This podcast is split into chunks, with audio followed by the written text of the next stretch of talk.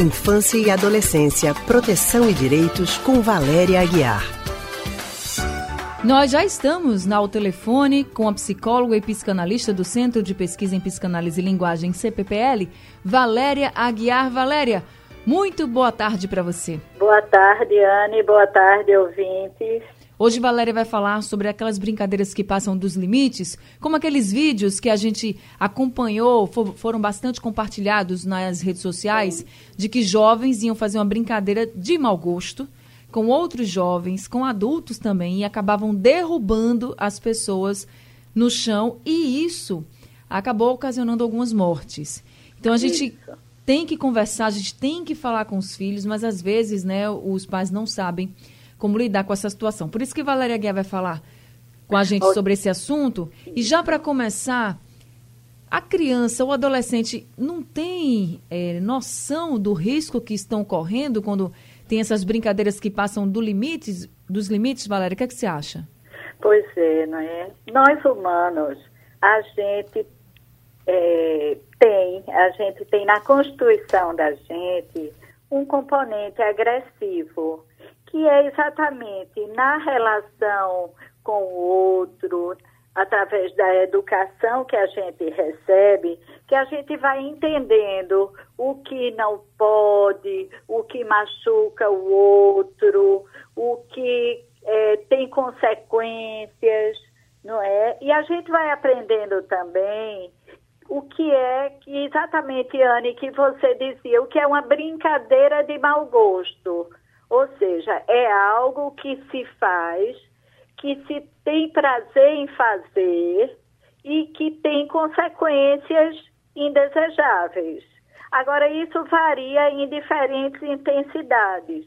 Por exemplo, não é à toa que as videocacetadas fazem o sucesso que fazem. As pegadinhas, não é? Só que os jovens estão ensinando, estão mostrando a gente estão sinalizando a gente de que esse ensinamento acerca do cuidado com o outro, do respeito ao outro, a gente não está ensinando tal qual a gente deveria ensinar. A gente não está transmitindo a eles esse valor de cuidado com o outro. Agora, Valéria, e... como é que os pais podem lidar com isso? Por exemplo, a gente viu, todo mundo acho que viu, a maioria das pessoas viram aí os vídeos sendo compartilhados na internet. Alguns Sim. pais não queriam mostrar para os filhos com medo de dar ideia, por exemplo. Outros já Sim. preferiram mostrar. Como é que o pai lida com a situação dessa? É melhor mostrar mesmo e já alertar? Conversar. Não precisa mostrar, não é? Porque quando você mostra, você cria um caminho de sugestão, não é? Para algo que você vai exatamente fazer pensar que não é uma forma possível.